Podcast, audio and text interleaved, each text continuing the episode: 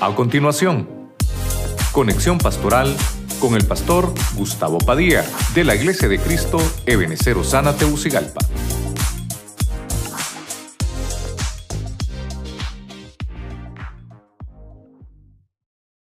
Bendiciones, Dios les bendiga a todos nuevamente. Estamos aquí en el auditorio de la Iglesia de Cristo Ebenecer Osana en la ciudad capital Teucigalpa. Así que bendecimos a todos los que nos escuchan a través de las redes sociales, la radio, la televisión. Le mandamos un abrazo. Usted que está en casita también, le bendecimos. Hoy vamos a, trasladarles un tema de enseñanza. Así que les invitamos para que ahí en casita pueda tomar usted su lápiz, su libreta y también su Biblia. Muy importante para que eh, pues aprendamos juntos hoy de la palabra del Señor. Voy a poner el versículo base está en Hechos capítulo 7, verso 58, en la palabra de Dios para todos. Quiero que me acompañen. Leemos la palabra en el nombre del Padre, del Hijo y del Espíritu Santo. Lo sacaron a empujones de la ciudad y empezaron a tirarle piedras. Los que dieron falso testimonio contra Esteban dejaron sus mantos al cuidado de un joven llamado Saulo. Fíjense que estaba tratando de estudiar algo, eh, algo acerca de, Saúl, pero por alguna razón no me, no me quedé con Saúl, sino que el Señor me llevó a, estudiar un poquito a Saulo y quiero trasladarle lo que, lo que pude encontrar. Eh, es algo terrible, pero también al, final creo que es un proceso. Traté de buscarle nombres al tema y me decidí por ponerle el ministerio de Saulo. Lo vamos a tratar de estudiar, pero quiero que también comprendamos un poquito que Saúl es en hebreo y Saulo es en griego. Quiero que oremos y nos pongamos en las manos del Señor. Padre Celestial, en el nombre de Jesús te damos gracias. Una vez más te pedimos que bendigas este momento, esta hora, en la cual, Señor, estamos compartiendo tu palabra desde tu casa. Sabemos que algunos están en casita por todo lo que estamos atravesando, por esta pandemia, pero sabemos que muy pronto se va a acabar. Te pedimos que nos hables hoy por tu palabra, desde el principio hasta el final, quédate con nosotros. En el nombre de Jesucristo. Amén y amén. Voy a tratar de, desarrollarlo con usted. Y para poner un poquito de introducción, Saulo en griego significa el que es venerable. Eso significa Saulo. Es uno que es eh, bastante estimado por el pueblo, fíjese usted. Pero también en, otras acepciones significa que, que Dios lo pide. Eso significa Saulo en griego. Saulo viene de la palabra hebrea Saúl, Saúl. Póngale atención a esto. Saúl significa el que es solicitado por Dios. O sea, en hebreo y en griego los significados son iguales. Lo que me llama la atención es que tanto Saúl como Saulo tienen características muy parecidas. Fíjese usted, voy a ponerle esta filmina. Eh, estuve estudiando, como le dije, Saúl, pero al final voy a hablar de Saulo.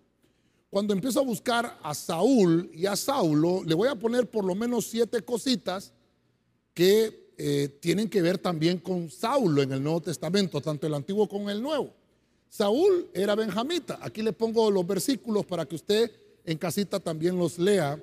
En Hechos 13:21, obviamente en Primera de Samuel también lo encontramos.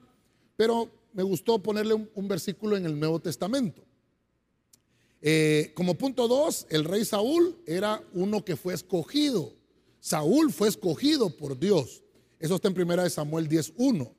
También a Saúl se le dio una unción profética. Fíjese usted qué terrible. Estamos hablando del rey Saúl. Primero, él era de una tribu. Segundo, lo escogieron. Tercero, le dieron una unción profética porque estaba entre los profetas 10.12 de primera de Samuel.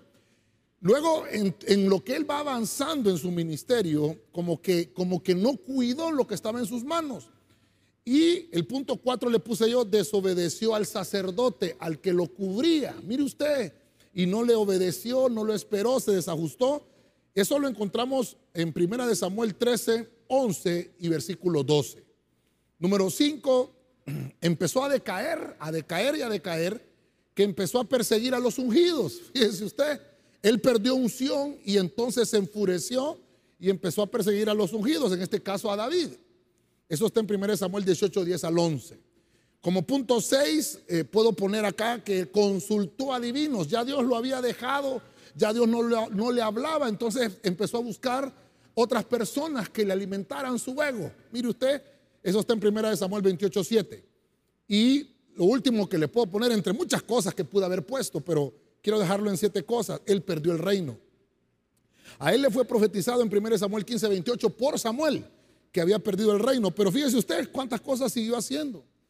Y se le confirma que su reino fue perdido en 1 Samuel 28, 17 al 18. Mire, le voy a dejar eso ahí porque como le dije al final lo estudié y por ahí iba el tema, pero me di cuenta que no le quiero traer pues obviamente un mal sabor de una enseñanza, sino que más bien quiero edificarlo hoy. Y, voy a tratar de ver ahora al Saulo del Nuevo Testamento, no al Saúl del Antiguo Testamento que perdió su reino, sino que quiero ver los planes que Dios tiene, el ministerio que Dios le dio a Saulo. Entonces, dicho esto como una introducción, quiero que me acompañe a Hechos capítulo 8, verso 1. Biblia, pueblo de Dios. Saulo aprobó la muerte de Esteban. Ese mismo día se desencadenó una violenta persecución contra la iglesia de Jerusalén. Todos, excepto los apóstoles, se dispersaron por las regiones de Judea y de Samaria. Mire cómo lo estoy llevando. El, versículo de introducción fue el capítulo 7, ya para finalizar, cuando estamos hablando de la muerte de Esteban. Y, comienzo el primer punto con el ministerio de Saulo. Ahí empieza a mencionarse Saulo en la Biblia. Y lo, primero que encuentro, y voy a poner acá, como estamos hablando del ministerio de Saulo, vamos a hablar un poquito de esto, esta palabra perseguir. Entonces, como es el ministerio de, Saulo, vamos a poner aquí, persiguió. Él, mire, mire, por eso, por eso le digo que, que es interesante que podamos ir viendo a la luz de la palabra cómo a veces nos equivocamos con los llamados o con lo que pensamos hacer. Esa, ese ministerio que tenía Saulo estaba lleno de malas intenciones. Fíjese que, eh, bueno, entre, lo, mucho que pude sacar, escudriñar y poder extraer, pues obviamente la enseñanza de lo que, de lo que queremos eh, trasladarles, es que el Señor nos está ministrando la palabra. El Señor nos está dando de su espíritu para que podamos entender un poquito lo que, lo que la Biblia nos enseña. Y el primer punto es que en el ministerio de Saulo persiguió, persiguió. ¿A quién persiguió? Dice que era una persecución contra la iglesia en Jerusalén. Pero fíjese usted, una violenta persecución contra la iglesia. Ya le mostré en la introducción que, que dentro de lo que puedo ver acá, Saulo con Saúl tienen muchas similitudes, vienen de la misma tribu, eh, tienen un llamado, lo escogen, sobre ellos hay un ministerio. Eso es lo que quiero dejarle. Pero ¿qué, qué, qué, qué hacemos con ese ministerio que Dios nos pone? Yo lo que le vengo a decir es, hoy a usted, todos tenemos ministerio, todos desde el que predica en un púlpito hasta el que está en un parqueo sirviendo en la iglesia. Inclusive aquellos que solo llegan a sentarse a la iglesia, déjenme decirle que todos tenemos ministerio. El punto es, ¿qué hacemos con ese ministerio? Saulo estaba equivocado en sus comienzos, en sus principios. Él estaba lleno de malas intenciones. Él empezó a perseguir a, a la iglesia. Dice que hubo una violenta persecución. Si usted se recuerda con con lo que estuvimos hablando ahorita en la introducción, se parece mucho a Saúl cuando persiguió a David. Porque perseguir, hermano, es, es cuando yo tengo malas intenciones sobre una persona, yo quiero alcanzarlo, por eso lo persigo. ¿Por qué se persigue a una persona? Porque esa persona va más adelante que yo. Mire, mire las malas intenciones. Cuando hay personas que, se, que se, dedican a perseguir. Y, déjenme decirlo, hoy usted está en casita, tal vez usted diga conmigo, no me molesto, pastor. Pero hay gente en las redes sociales, mire cómo lo podemos, cómo lo podemos unir con lo que estamos hablando. Hay gente en las redes sociales que no sigue a los ministros, sino los persigue. Tanto en el Facebook, en el Instagram, en el Twitter, qué sé yo, en todas esas redes sociales. Todas las redes sociales dicen, sígueme, sígueme. No, pero los Saúl o los Saulos lo que hacen es perseguir. Qué tremendo está esto. Estamos en el primer punto. Aunque haya persecución contra la iglesia, como lo hubo en el principio, recuerde que aquí comenzaba la iglesia a, crecer y a desarrollarse. Aunque, aunque la iglesia sufra persecuciones, nunca debe de cesar en nuestra boca las cosas grandes que Dios tiene para con nosotros. La persecución eh, en aquellos principios lo que provocó fue que forzó a los cristianos a, expander, a llevar ese mensaje que tenían a otros lugares. Recuerde que el Señor les había dicho, van a empezar a predicar aquí en Jerusalén, en Samaria, hasta lo último de la tierra. Pero como que eh, estaban muy cómodos y esta es una estrategia espiritual, porque aquí lo que tenemos que aprender es que sobre las malas intenciones de, que tienen los, los enemigos contra nosotros o los que nos odian, es que tal vez puede haber planes espirituales. Entonces, lo voy a poner acá, porque a veces el plan puede ser de Dios, a veces eh, Dios está provocando que, que te salgas de tu lugar de confort. Mire, espirituales que a veces estoy hablando y, por estar hablando a veces escribo mal las palabras acá. Pero mire qué interesante. Entonces el, ministerio de Saulo comienza como persiguiendo la iglesia. Eh, Saulo, dicen los historiadores que más o menos, según las fechas aproximadas, Saulo nació en el año 10 después de Cristo. Quiere decir que es contemporáneo con Cristo, pero Cristo no lo llamó a su ministerio. Creo yo que Saulo tal vez eh, escuchó el ministerio de Cristo mencionar o lo escuchó tal vez cuando hacía milagros, pero él estaba creciendo, estaba desarrollándose. Si Cristo tenía, póngale usted 30 años o 33 años, más o menos entre los 20 años andaba Saulo. Entonces el primer punto es que el ministerio que tenía Saulo era perseguir a la iglesia con malas intenciones. Era religioso, pero no era del cuerpo de Cristo. Vámonos al punto 2, Hechos capítulo 9, versículo 1 en la traducción lenguaje actual. Saulo estaba furioso y amenazaba con matar a todos los seguidores del Señor Jesús. Por eso fue a pedirle al jefe de los sacerdotes una, unas cartas con un permiso especial. Escuche esto. Quería ir a la ciudad de Damasco y sacar de las sinagogas a todos los que siguieran las enseñanzas de Jesús para llevarlos presos a la cárcel de Jerusalén. Si usted buscara en un mapa, si lográramos buscar en un mapa y situar dónde estaba Damasco, va a encontrar usted que estaba muy lejos de Jerusalén. Imagínese, imagínese el trabajo de Saulo, imagínese el costo del ministerio de Saulo. Es que eso, eso es lo que le quiero dejar, eso es lo que le quiero trasladar. Eso es lo que le quiero trasladar, un poquito de, de, lo que Saulo hacía. En este otro punto, le voy a poner acá, según el ministerio de Saulo, es que él no solamente persiguió, sino que amenazó la iglesia. Mire usted, amenazó, pero las amenazas, yo creo que no traje todo lo que quería traer, ¿verdad? Pero voy a hablarle un poquito así, tal vez en, en las reuniones presenciales lo voy a terminar de hablar. Pero lo que quería Saulo esa era la intención. Era provocar daño. El ministerio de Saulo se encargó en perseguir y amenazar a la iglesia. Eh, esos, eran sus principios, sus comienzos. Según Saulo, estaba haciendo lo correcto. Según Saulo, él estaba haciendo la voluntad del Señor, a quien no conocía, sino que a él se le había predicado una doctrina humana, a él se le había predicado una religión humana. Me llama mucho la atención, porque mire usted cómo estamos desarrollando el tema.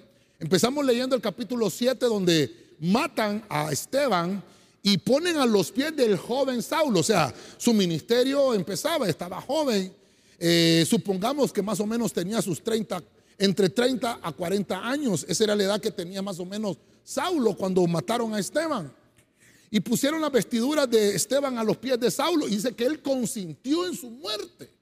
Mire lo terrible. Tal vez en este momento eh, Saulo no era rabino, tal vez no tenía ese grado, pero sí estaba aspirando o era una persona importante dentro de los fariseos. Ya vamos a ver un poquito de eso más adelante. Pero fíjense el capítulo 9, Saulo estaba furioso, y por eso se lo tengo subrayado aquí, estaba furioso y amenazaba. Qué terrible, no sé si voy a molestar a los hermanos, tal vez allá los hermanos de televisión. Yo leí una vez en una versión cuando, cuando le dice el Señor a Juan, otra vez vas a tener que profetizar. En, Apocalipsis está, tal vez me lo buscan.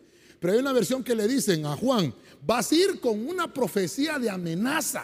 Le dice el Señor a Juan. Porque la amenaza, hermano, no es en este tiempo de que estamos viviendo donde está la iglesia todavía acá, aunque es gracia.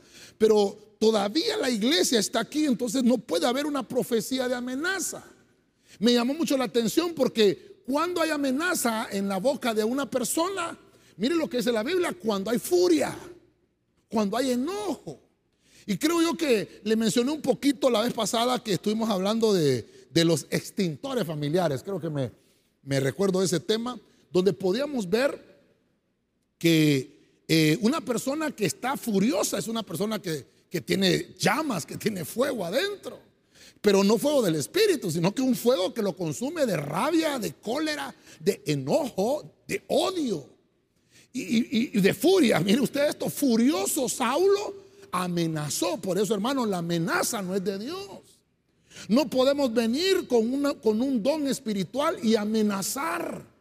No podemos hacer eso. Yo me he encargado de enseñarle eso a la iglesia. Yo sé que hay muchos que se molestan, pero por el tema que estamos tocando, aunque se enoje Saulo, aunque se enoje Saúl. Porque una de las razones cuando, cuando le dijeron a Samuel, vas a ir a ungir ahora a otro rey, vas a ir a ungir a David. Porque Saúl ya no está dentro de mi corazón. Y entonces Samuel le dijo, Señor, pero si yo voy a ungir a otro rey, Saúl me va a matar. Y yo, yo le decía a usted, esto apúntemelo a mi cuenta.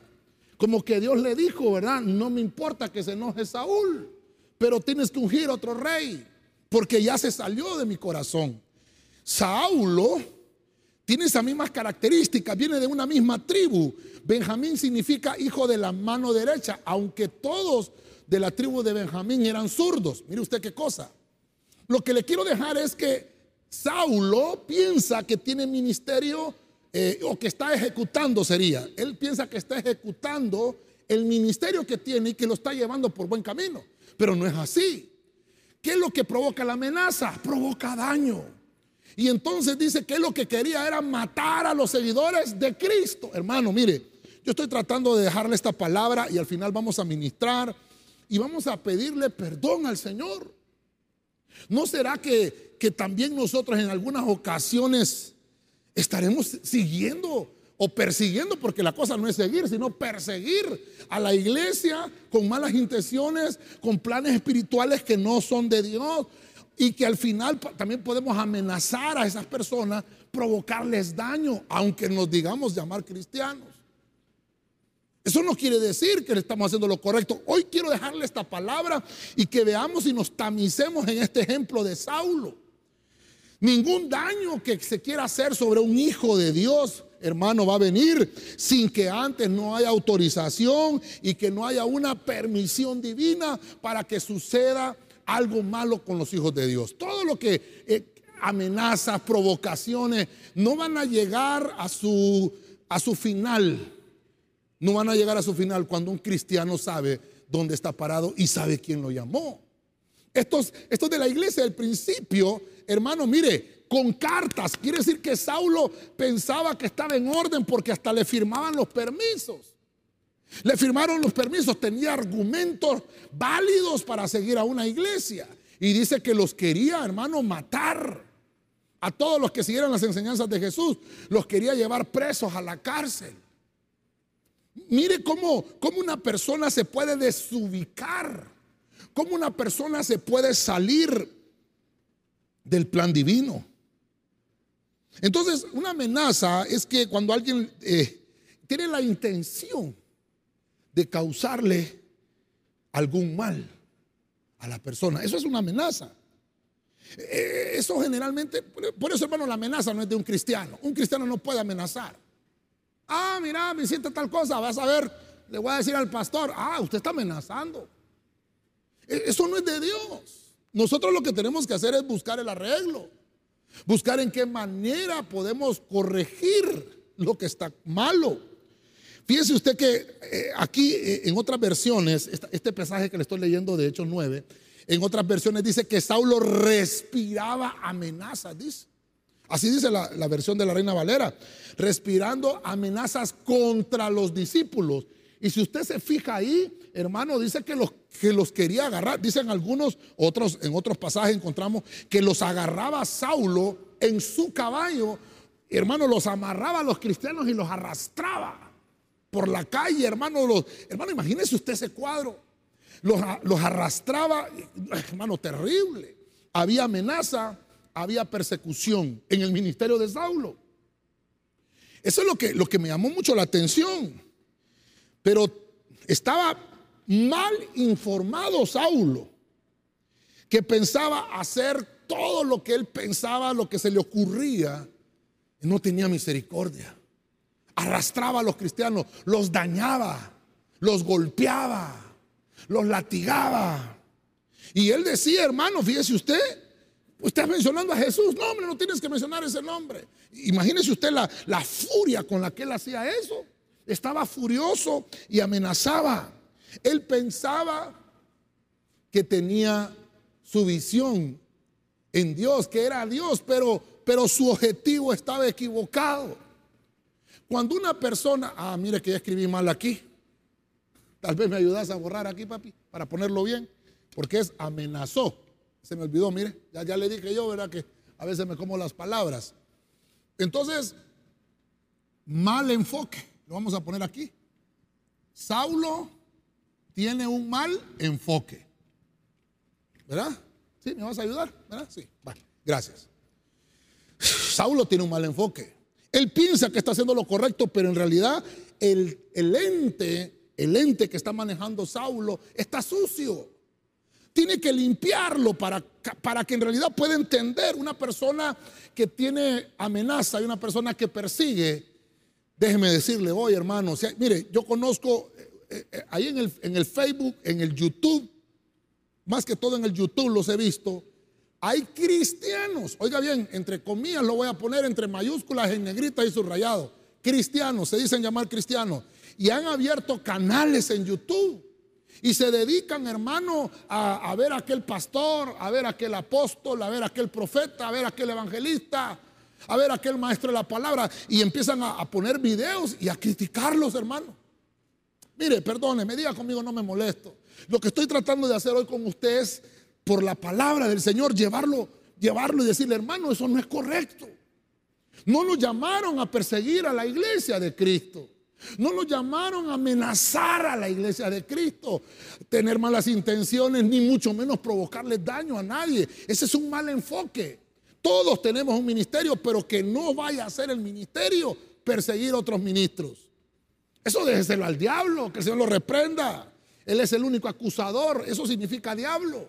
Acusador. Uno que acusa. Eso, eso no es un ministerio para un cristiano.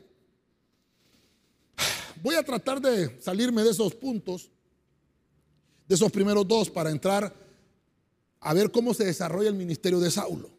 Quiero que me acompañe a Hechos capítulo 9, verso 17 en la Reina Valera 1960. Fue entonces dice, Ananías, y entró en la casa y poniendo sobre las manos dijo, hermano Saulo, mire, se lo tengo subrayado, hermano Saulo, el Señor Jesús, que se te apareció en el camino por donde venías, me ha enviado, oiga, para que recibas la vista y seas lleno del Espíritu Santo. Usted conoce la historia. Algunos predican que Saulo cayó de un caballo. No, la Biblia no dice que cayó de un caballo. Dice que él iba camino a Damasco. Y el Señor se le apareció y cayó a tierra Saulo. Por eso va a ver usted que la foto que logré poner para comenzar el tema es Saulo que está eh, en el suelo y un resplandor alumbrándole y él, el resplandor es más fuerte que él y hace que él retroceda y hace que él eh, pueda entender que, que está peleando contra algo que es más fuerte que él. Y entonces hay una voz que le dice, Saulo, Saulo, ¿por qué me persigues?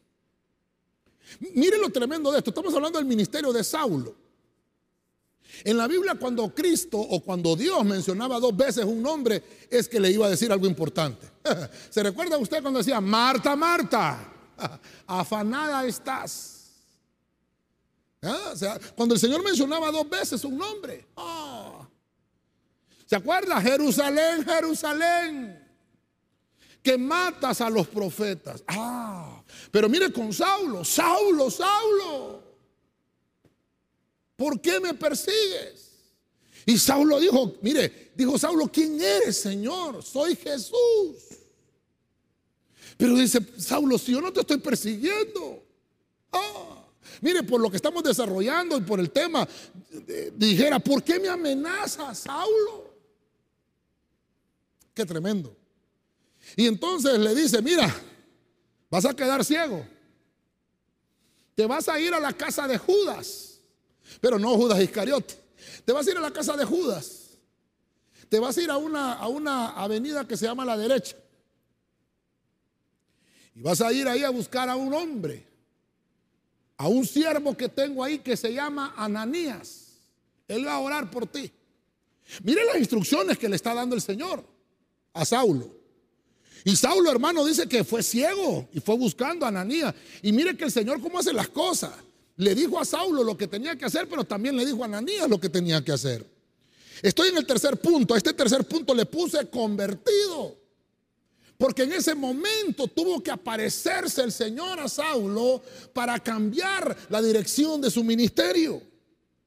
Mire, cuando nos convertimos al Evangelio, empezó un proceso en nuestras vidas. Eso, eso es más que un acontecimiento. El hecho de que estemos convertidos, sí es un acontecimiento, pero más que eso, quiero que me escuche bien, más que eso es un comienzo del proceso. Es un comienzo del proceso. No puede empezar un proceso si no hay conversión. En ese momento Saulo entendió que lo que hacían sus manos y para donde iban sus pies era incorrecto, no era bueno. No lo iba a llevar a un final feliz, ni mucho menos iba a tener un buen desenlace, sino que todo lo que estaba haciendo empeoraba su camino. Lo que estaba haciendo Saulo era empeorar su ministerio. Oh, hermano, que el Señor ponga gracia en mis labios para que esta palabra quede en usted. Yo no sé a quién le está hablando el Señor. Créame que yo quería hablar otro tema, pero el Señor me puso esto en el corazón. Hay gente que está empeorando su ministerio. No lo está llevando por el camino que Dios que Dios le dejó. La conversión es un proceso. Es más que un acontecimiento. Entonces, bueno, como el hermano ya me ayudó acá, ¿verdad? Persiguió a, gracias hermanos, amenazó. Ahí está, amenazó. Pero dice que lo tercero, convertido. Aquí vemos una, un cambio. Por eso es que dejé estos dos puntos acá arriba. Vamos a dejar acá arriba. Persiguió y amenazó. Pero aquí van a empezar a, suceder cosas interesantes. Porque cuando eh, se convirtió, empezó perdón, empezar proceso. Empezó el proceso de Saulo. Como que había algo que tenía que cambiarse, como que hay una genética en Saulo que no está correcta, como que Dios quería eh, introducirse en su camino. ¿Por qué? Porque hay personas que, que no cambian, hermano, porque no tienen un encuentro con Dios todavía. El hecho que vayan a la iglesia no quiere decir que ya están cambiados. El hecho que estén en una congregación no quiere decir que ya están convertidos. Hay gente en las iglesias convencida, pero no convertida. Esa conversión en un cristiano es más que un acontecimiento. No sé si me va a caber aquí, déjeme ver si lo pongo. Tiene que ser más que un acontecimiento. Más que un, déjeme ponerlo aquí, a con te si mi ento. mire que si me escupo, no sé si usted lo va a entender más que un acontecimiento. Obviamente, hermano, el momento de que uno se convierte al Evangelio es un acontecimiento, pero más que eso, lo que vengo a decirte, yo tengo más de 28 años que vine al Evangelio. Estuve en el Evangelio desde pequeño, desde los 9 años, a los 15 me, me descarrié, me salí de la iglesia y empecé un proceso de involución. Pero luego el Señor me vuelve a capturar a los 19 años, hermano, y, me, y vuelvo a comenzar. Pero ese acontecimiento para mí, por eso se lo traigo hoy, porque para mí es más que un acontecimiento, es que empecé un proceso hace 28 años, para la gloria del Señor. Y bendito Espíritu Santo que me rescató de esa vana manera de vivir. Eso es lo que estaba pasando Saulo, por eso estoy tratando de trasladarle este. Cuando, cuando Ananías lo mira, fíjese que Ananías le dice, Señor, pero Saulo es el que persigue la iglesia. Saulo es el que amenaza, Saulo es el que provoca daño, Saulo es el que tiene malas intenciones. Mire hermano lo que le vengo a decir ahora, yo sé que hay Saulos que están escuchando. Yo sé que hay Saulos que su camino está perdido, que tienen un mal enfoque de su visión, que, que, tal vez necesitan enfocar su plan espiritual. Es el Señor que te está hablando hoy porque te está diciendo el Señor, necesitas un encuentro conmigo, dice Jesucristo.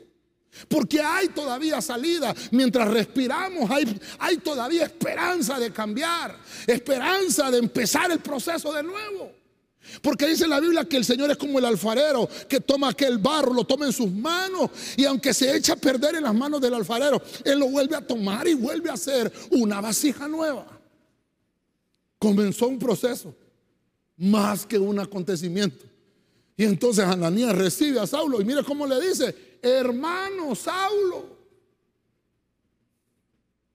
Yo sé que hay unos que me están escuchando, pastores, son hermanos, son hermanos, pero son Saulos. Y le dijo el Señor Jesús, fue el que se te apareció en el camino. Me ha enviado el Señor para que pueda recibir la vista. perdóneme, perdóneme, diga conmigo, no me molesto, pastor, pero aquí estoy yo como Ananías diciéndole al Saulo.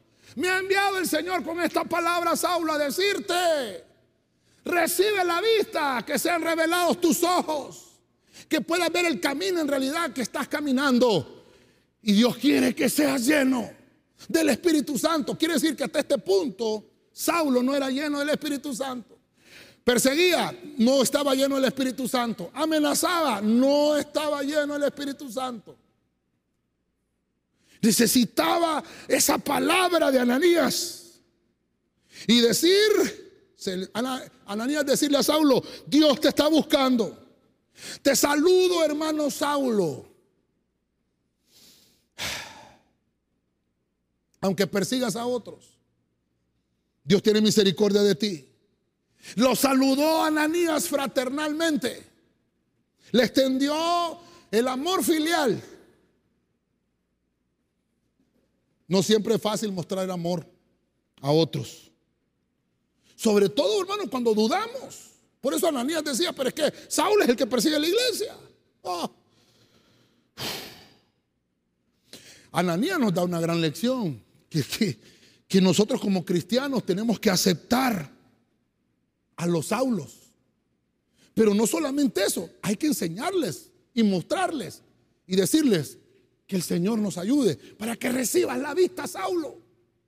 El Saulo que quiere convertirse, el Saulo que quiere aceptar ese desafío, tiene la oportunidad de ser humilde.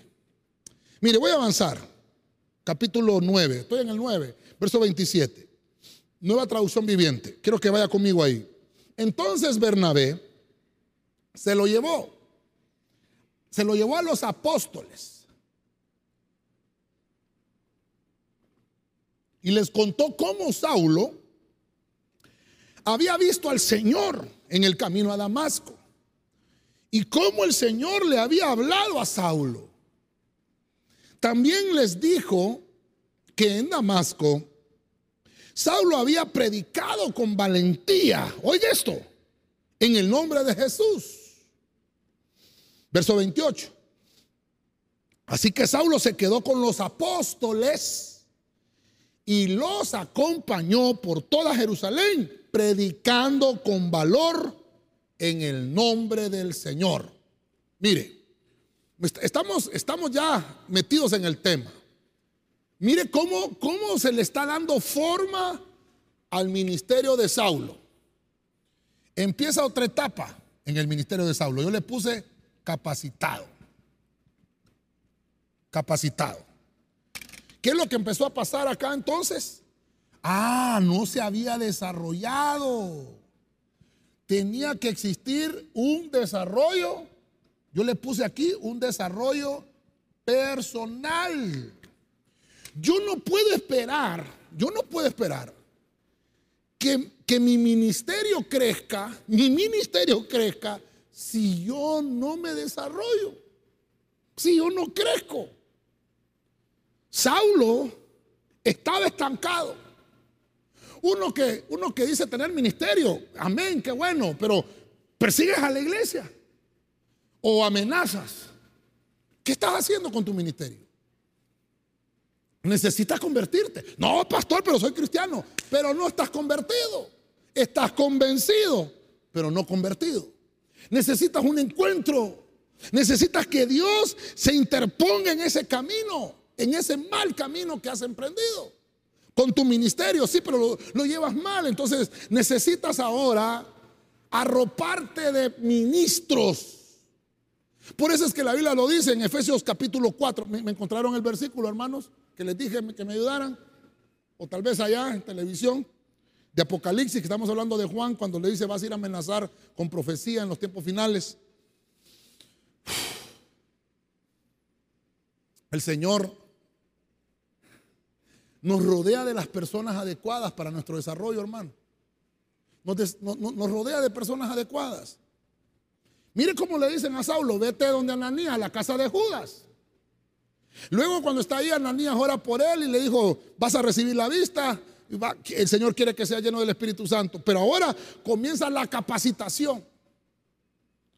Tu capacitación comienza cuando hay reconocimiento pastoral. Mientras eso no suceda, lo que vas a tener va a ser un predicador. Si no reconoces ministerialmente al que te predica, te vas a estancar. No vas a crecer. No te lo digo yo, te estoy poniendo el ejemplo. Perdóneme, diga conmigo, no me molesto, pastor, y aquí no hay ninguno. Pero lo puedo predicar con libertad porque la iglesia la tenemos vacía hoy, gracias a Dios. Solo me están escuchando por, por la televisión o por, o por la radio, me están escuchando, qué sé yo. Un Saulo no reconoce al ministerio pastoral. Necesita el encuentro, necesita convertirse. Y una vez que está convertido, fíjese lo que, mire lo que le subrayé en el, en el versículo. Bernabé se lo llevó. ¿A quién? A los apóstoles. Necesitamos esos Bernabés. Necesitamos, si, hay un, si hay algún Saulo, si tú conoces a un Saulo, ese Saulo no tiene amigos. Necesita un Bernabé. Bernabé significa el que tiene corazón de pastor. Necesitas un pastor. Saulo, necesitas un pastor.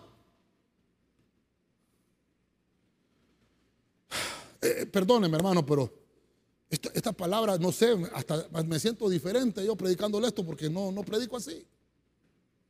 Pero hay Saulos que necesitan un pastor. Y entonces Bernabé como pastor, mire, lo lleva a los pies de los apóstoles. Le enseña las doctrinas y le dice, mira, tenés que aprender cómo nos han enseñado. Contó cómo Saulo había visto al Señor en el camino a Damasco, cómo se le hablaba y le dijo también que, que, había predicado Saulo, pero, pero no estaba habilitado. Es que ese es el punto. Hay muchos Saulos predicando, pero no están habilitados. Se da cuenta, mire que se me olvidó subrayárselo aquí. Había predicado con valentía en el nombre de Jesús. Así que Saulo se quedó con los apóstoles y los acompañó. Y lo que yo puedo ver ahí, dice que se fue con ellos predicando pero fue con cobertura. Quiere decir que Bernabé tomó a ese Saulo y le dijo, para que tú te puedas desarrollar, tienes que ser capacitado, tienes que estar bajo la cobertura pastoral, tienes que estar bajo la cobertura apostólica de un ministerio y que tú puedas desarrollar los talentos y los dones que Dios te ha dado.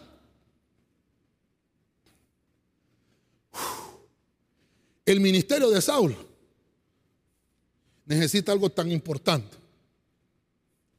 No sé si me va a volver a caber aquí, pero reconocí mi reconocimiento pastoral. Yo se los dije el domingo a los hermanos. Qué lindo lo virtual. Si se puede, hermano, aquí estamos virtual hoy. Pero no nos quedemos con lo virtual lo presencial también es, es más hermoso. Una persona que solo participa de lo virtual, solo tiene un predicador. Estoy hablando del concepto religioso. Una persona que solo ve YouTube, que solo ve el Facebook, que solo escucha el Spotify y que está ahí, solo tiene predicador, pero no tiene pastor. Escucha a un ministro, escucha a un predicador, pero no tiene pastor.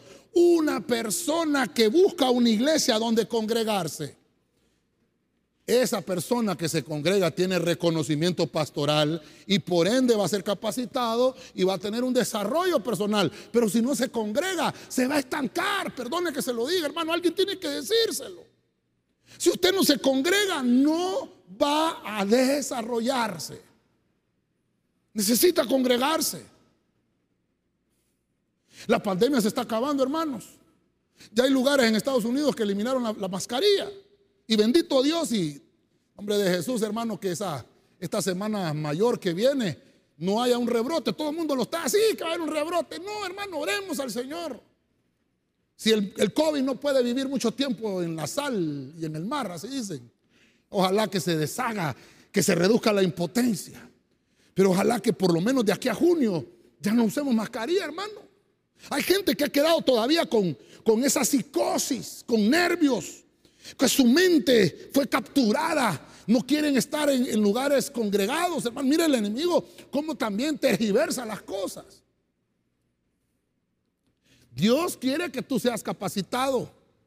Porque el Señor, ya que se le apareció a Saulo en Damasco, ¿por qué no lo capacitó así?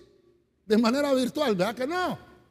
Le dijo, vete, camina a la casa de Judas donde está Ananías Ahí se te va a decir lo que tienes que hacer. Así trabaja Dios, hermano. No me, no me pregunte a mí por qué, si eso dice la Biblia. Y luego de eso necesitamos a los Bernabés para que esos Bernabés, hermano, corazón de pastor, puedan llevarnos a las enseñanzas apostólicas y nos puedan mostrar la doctrina, porque un cristiano sin doctrina se muere, no tiene raíces. El ministerio de Saulo tenía que dar un giro. Mire, el tiempo me está avanzando, hermano, pero esto está tremendo aquí. Hechos capítulo 13, verso 2. Versión Dios habla hoy. Un día, mientras celebraban el culto al Señor,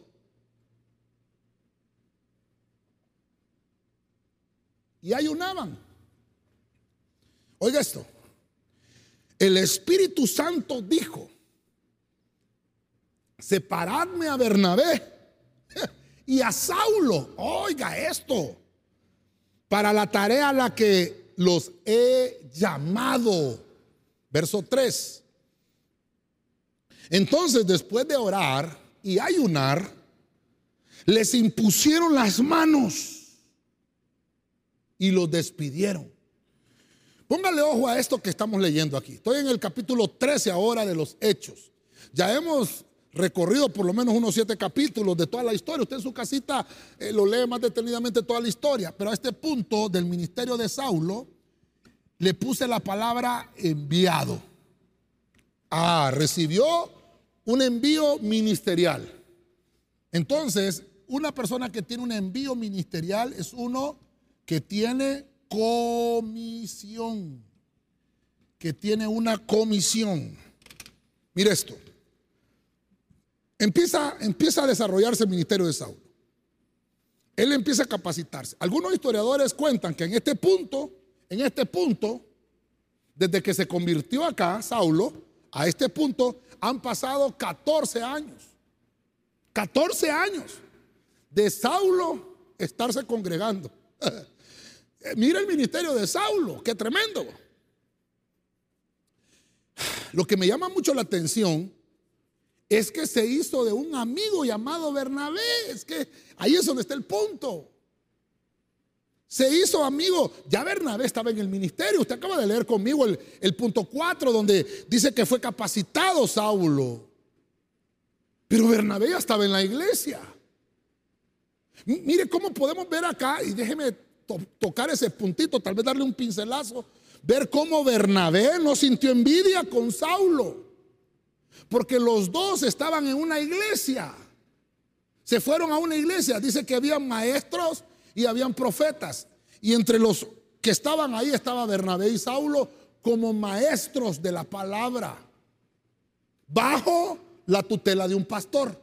Por eso le dije yo que uno que quiere desarrollar su ministerio tiene que estar bajo la cobertura pastoral. Y entonces, estando bajo esa, cobertura pastoral, dice que ellos estaban, mire usted, perdone que no se lo subrayé, mientras celebraban el culto.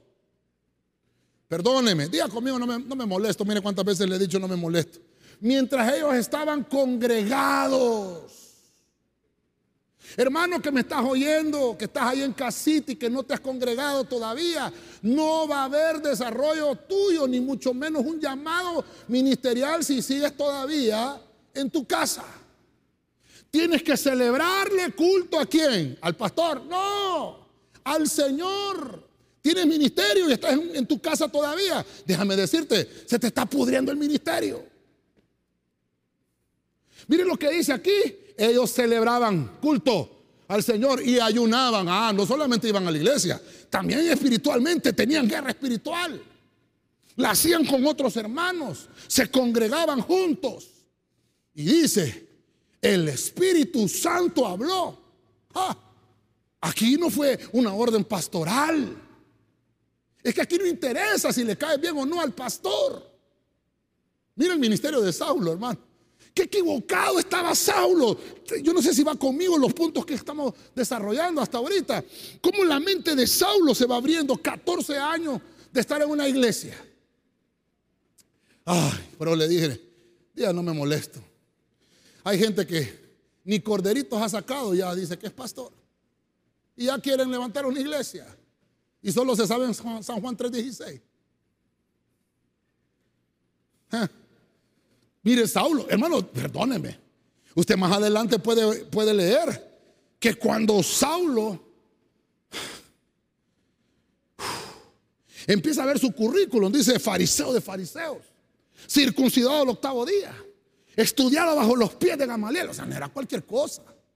Sin embargo, entendió que tenía que estar bajo la cobertura pastoral, ser enseñado, ser adiestrado y esperar el tiempo de Dios.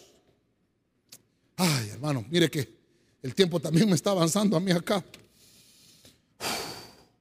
Hay que esperar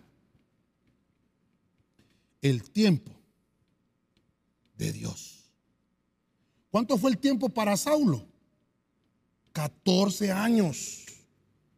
Hermano, perdóneme, yo lo voy a tomar. Yo tengo 8 años de estar en Tegucigalpa. ¿Cuántos Saulos tendremos acá? ¿Ah? ¿Cuántos Saulos?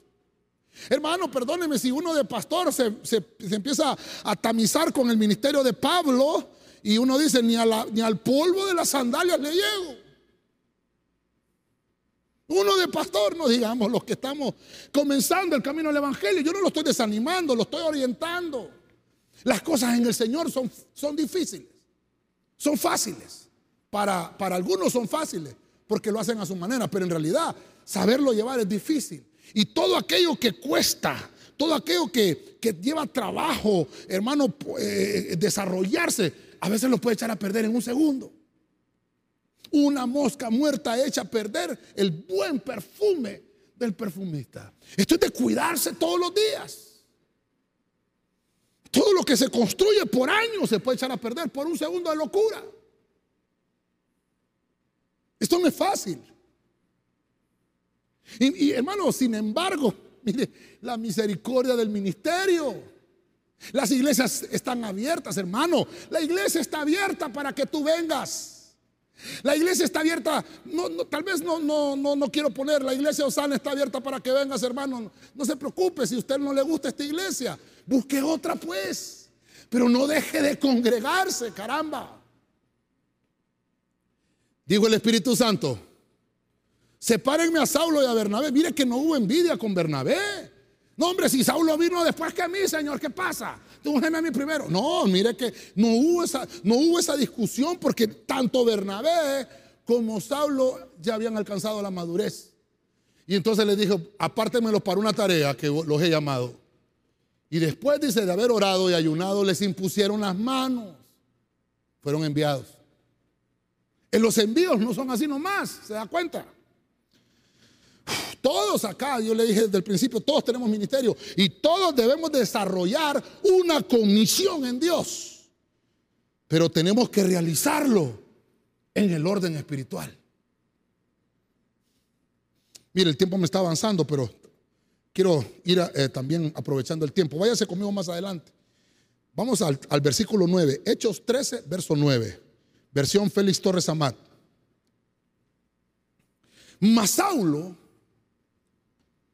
que también se llama Pablo, lleno del Espíritu Santo, clavando en él sus ojos. Verso 10.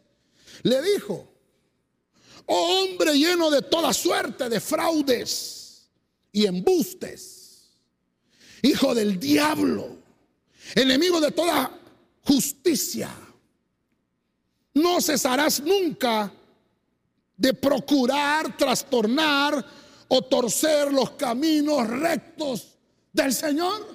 Oh, tremendo, tremendo. Ah, mira, hermano, yo estoy hasta sudando acá y los aires están prendidos, ¿verdad? Dios de la gloria. Ayúdame con esto, Señor. Caigo al punto 6. Le puse este punto transformado. No, mire, una cosa es ser convertido. otra cosa es capacitado, otra cosa enviado, pero está, transformado. trans, Dios santo. Me vas a tener que volver a ayudar, perdóname pues. tuvo que existir algo en el interno de Saulo. Tuvo que haber, le puse yo, un cambio profundo. No, sí, que no solamente el cambio externo. No, no, no. Cambio interno profundo. Y no solamente en el alma. Tiene que haber también, hermano, ese espíritu humano que tenemos tiene que estar avivado. Tiene que estar despierto. Miren lo que pasa aquí con Saulo. Estamos hablando del ministerio de Saulo. ¿Por qué le puse a este punto transformado? Porque en este punto es la primera vez en el versículo 9, el capítulo 13 de los Hechos, que ya no se llama Saulo, dice, ahora es Pablo, este Saulo llamado Pablo, ah, aquel que era solicitado por el pueblo, Saulo, no, ahora se va a llamar Pablo, Pablo significa pequeño, ah, significa que ya entendió que tuvo que humillarse. Ah, significa que después de una larga tarea de capacitación de 14 años, Mire qué tremendo que el 14 para nosotros fue el año del reinicio. El 14 nos habla de reinicio. De dos ciclos de siete. Ah, hermano, entonces comienza la transformación completa. Esto no es de la noche a la mañana. Por eso es, hermano, que va a encontrar usted gente que va a la iglesia y todavía fuma. Hay gente que va a la iglesia y todavía baila pegado. Hay gente que va a la iglesia y todavía canta las canciones de Navidad. Es Saulo, hermano, todavía. Oh, perdóneme, hermano, ojalá me esté dando a entender con esto. Necesitamos que haya un cambio profundo. Hermano, perdóneme, yo siento tan, tan cerca la venida del Señor ya que, hermano, yo tengo esta bocota que me dio el Señor para decirle, hermano, Cristo viene pronto. No estemos jugando al Evangelio. No estemos jugando a la iglesia y al pastor. No, ya no es tiempo de eso. Ya no es tiempo de estar jugando a los saulos. Ya no es tiempo de estar persiguiendo. Ya no es tiempo de estar amenazando. Es tiempo de que tengamos un encuentro con Jesús en Damasco. Que caiga yo rendido a los pies de Cristo. Que empiece una capacitación verdadera y real. Porque al final encontramos que Pablo dice, todo aquello que yo aprendí allá en la religiosidad lo tengo por basura. Así lo dijo Pablo. Eso no me sirvió para nada porque lo que hizo fue incrementar mi ego, mi altivez restregarle los diplomas a la gente. Ah, soy teólogo. Mire, me capacité en esto. Yo tengo esta. Ah, Saulo. No sé si me estoy dando a entender, hermano. Saulo, ¿por qué persigue la iglesia? Este Saulo se llama Pablo. Después de 14 años, lleno del Espíritu Santo. lleno del Espíritu Santo. Hermano, qué tremendo. Había uno que lo seguía y dijo, ah, tú eres un hijo de la maldad, hijo del diablo. Eres un enemigo. Mire, mire cómo discernió el Espíritu. Ah, entonces retome lo que le puse al principio. Un Saúl que buscó la, divina de. Aquel en vez de contrarrestar el ocultismo, el espiritismo, el espíritu de pitonizo, en vez de contrarrestarlo, lo abrazó. Pero Saulo, Saulo, perdón, cuando está transformado y ahora es Pablo, ese contrarresta las tinieblas. No, ese dice, no, no, no, no, no. Eso no es profecía. Eso es un espíritu de Ah, ese es Pablo, lleno del Espíritu Santo. Mire lo que le dice, con qué autoridad. No vas a cesar de procurar trastornar o torcer los caminos rectos del Señor. Necesitamos Pablos. Necesitamos que esos Pablos desarrollen y que esos Saulos, hermano, aminoren. Esos que están llenos de orgullo, de altivez. Necesitamos un cambio profundo. El cambio profundo en la vida de un cristiano o dentro de nosotros va a reflejar lo que el Señor ha hecho. Ese cambio profundo lo va a reflejar. ¿Sabe por qué, hermano? Porque no hay ninguna persona imposible de alcanzar. Si Saulo fue alcanzado, ¿cuánto más tú que me estás escuchando? Hay gente con la cual he hablado y me dice, no, pastor, yo no soy tan santo para ir a la iglesia. Es que, es que Dios está llamando a esos Saulos, hermano. Si no me he dado a entender, este mensaje es para los Saulos. Saulo, Saulo, el Señor te está llamando. Deja de seguir esos caminos. Dios te está esperando. Todavía hay chance, todavía hay tiempo. No esperes quedar ciego.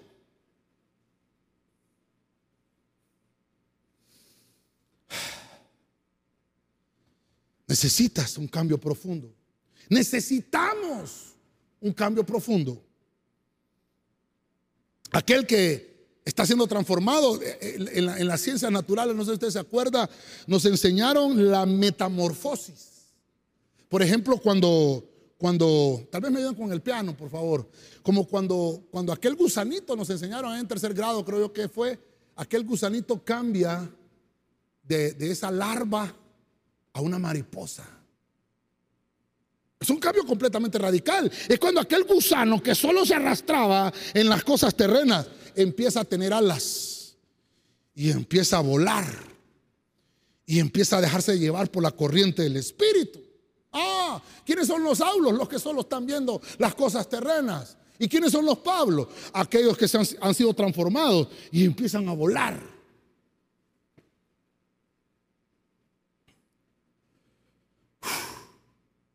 No trastornes los caminos rectos del Señor.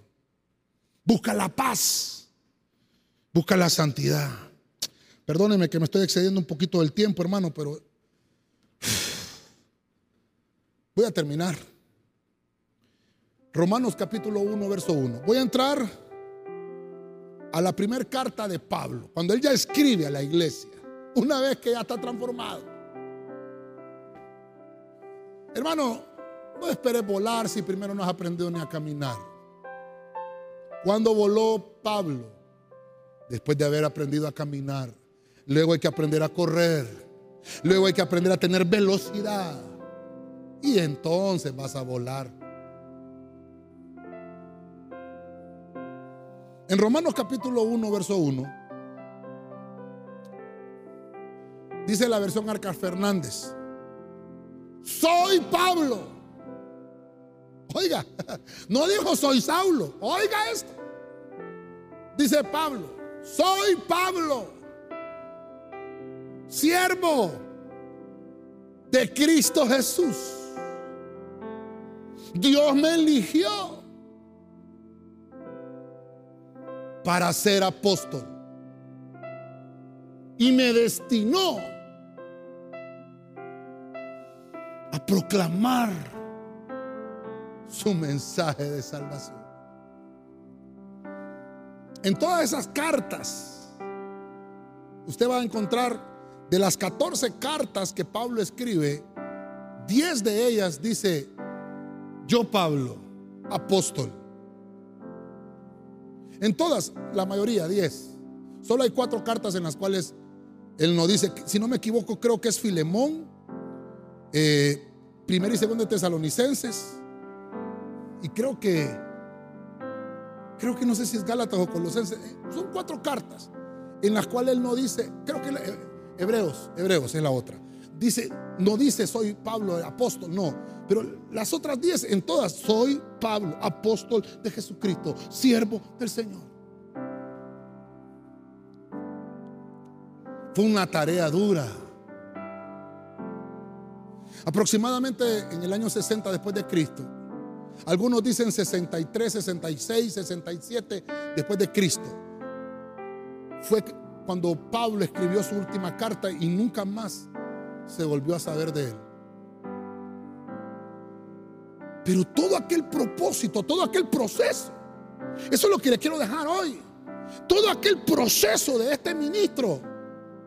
Cuando, cuando, cuando un ministro está siendo bien aconsejado, cuando tiene cobertura, aquel ministro que está siendo gestado en una matriz llamada congregación, tiene un desarrollo saludable. Entonces, Aquí me ayudaron los hermanos, ¿verdad? Perdón, ¿cuál era aquí? transformado, Dios santo. Transformado. Estamos hablando aquí de cambios, cambio profundo. Hablamos. Empezar a volar. Y termino. ¿En qué termina el ministerio de Saulo? En un apostolado. Pero no de hombres, sino en un apostolado de Cristo. Un apóstol asienta doctrina, la doctrina de Cristo. Ya no, ya no Hermano, mire que ya él entendió, no sé de cuánto tiempo después. Imaginemos que que tuvo un encuentro con Cristo a los 30, 33 años, igual que Cristo, pongamos esa fecha. A esa edad tuvo ese encuentro. 14 años después, póngale usted que 33, 14, 14 Estamos hablando de 47 años. A los 47 años lo envían y se empieza a desarrollar ese, apostolado. 47, 50 años. Se desarrolló el ministerio de, Saulo, de Pablo. Empezó a, cubrir iglesias. Y empezó a sentar doctrina, porque el apóstol lo que hace es poner la doctrina. ¿Y sabe qué dijo Pablo? Yo, perito arquitecto de la iglesia. Pablo, dentro del apostolado, es como un parteaguas del ministerio. Porque empezaron a venir ahora a ser llamados los gentiles. Se dejó usar. Ah, pero entonces mire, como ya el tiempo me avanzó, y creo que tenemos ahí a los hermanos del Telegram también, ¿verdad? ¿Por qué empezó todo esto? ¿Por qué, ¿Por qué el Señor tuvo que introducirse en el camino de Saulo? Porque era ministro. ¿Sabe por qué? Como dice ahí, elegido. Elegido por los hombres. No. Elegido por nada menos y nada más que Dios. No fueron los hombres. Saulo, te estoy hablando porque no fueron los hombres los que te eligieron. Fue Dios. Pero tal vez tu ministerio lo está llevando mal. Y Dios quiere. Dios quiere usarte. Porque las cosas por las cuales Dios te llamó ni te las imaginas. Pero si sigues por ese camino nunca las vas a ver.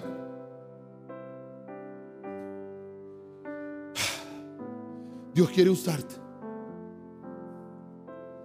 Dios quiere usarte. Como lo hizo con Saulo. Atrás, en el Antiguo Testamento vemos el ejemplo de Saúl. No se dejó usar. No obedeció a Samuel. Menospreció a Samuel. Desobedeció. Y le terminaron quitando su reino. Pero vemos a un Saulo en el Nuevo Testamento. Se dejó cambiar. Se dejó imponer las manos por Ananías. Se dejó, se dejó guiar por Bernabé. Se dejó instruir por un pastor por 14 años. Cuando el Espíritu Santo lo envía. Y entonces explota el ministerio de Pablo. Y dice Pablo, ahora entendí que fui elegido por Dios. Tú tienes un ministerio que desarrollar en Dios.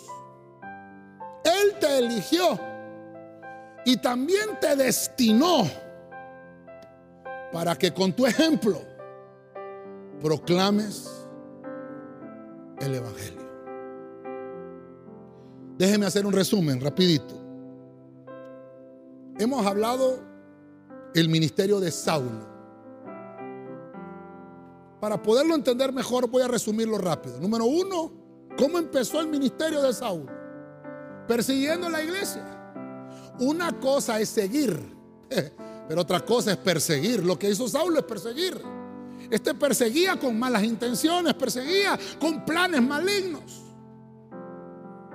Luego de eso dice la Biblia que no solamente eso, no solo persiguió, el ministerio de Saulo se trataba de amenazas. Él amenazaba a la iglesia, él provocaba daños. Dice que eh, con cartas y con permisos del Sanedrín, hermano, capturaba a los cristianos, los sacaba de la sinagoga, los sacaba de la iglesia, la gente, los amarraba en un caballo, los arrastraba y los metía presos. Su enfoque estaba malo. La dirección de su ministerio no estaba correcta. Él pensaba que estaba haciendo lo correcto, pero no era así. Hasta que en el punto 3 vimos que tuvo que haber una conversión. Dios se le apareció en el camino a Damasco y empezó el proceso de Saulo. Ahí empezó. Y Dios se le aparece y le dice, tienes que ir a la casa de Judas. Ahí está Ananías y él va a orar por ti. Le dieron instrucciones. El convertirse al Evangelio tiene que ser más que un acontecimiento. Tienes que entender que allí comienza tu proceso. Número cuatro, una vez de que eso pasa, tiene que haber capacitación en tu vida. Tiene que llegar ese Bernabé, que, ese corazón de pastor que te cubre un ministro y que te encamine por el ministerio. Fíjense que así vas a poder desarrollarte de manera personal, pero tiene que haber un reconocimiento pastoral. Número 5, una vez que todo eso pase, te van a enviar. Hasta que eso pase, hasta que tengas un buen enfoque, hasta que te dejes cubrir, hasta que seas adiestrado y equipado, entonces te van a enviar porque tienes una comisión que cumplir en el Señor. Pero tienes que esperar el tiempo de Dios. Número 6. Vamos a ver a este Saulo transformado ahora, donde cuando lo llaman por primera vez, Pablo, ya que el Saulo ha muerto y se ha transformado en un Pablo. Y una vez que fue transformado es porque en realidad dentro de él hubo un cambio profundo y lleno del Espíritu Santo. Pudo exhortar, expulsar, reprender a un espíritu. Una persona que estaba trastocando los caminos, torciendo los caminos del Señor. A, lo contrario a Saúl en el Antiguo Testamento, que en, vez de, que en vez de reprender las obras de las tinieblas, más bien se arropó con ellas, con la, con la divina de Endor. No, este Pablo, hermano, ya estaba cambiado, está transformado, porque aceptó el proceso. Y entonces, porque hubo un cambio profundo en él, ya no solo caminaba, ya no solo corría, ya no solo tenía velocidad, ahora volaba. Porque estaba transformado. Y termino con el número 7. Entonces le fue dado el apostolado. Y dice Pablo, yo, apóstol de Jesucristo. ¿Por cuál dice? Yo fui elegido por Dios, no por los hombres. Porque las doctrinas humanas lo habían echado a perder tiempo atrás. Pero cuando entendió que su llamado viene del cielo, él entendió que la doctrina que había recibido de parte del Señor la podía asentar como perito arquitecto de la iglesia. Y el ministerio de Saulo termina con un apóstol Pablo, siendo ejemplo para la iglesia de que Dios tiene misericordia para todos.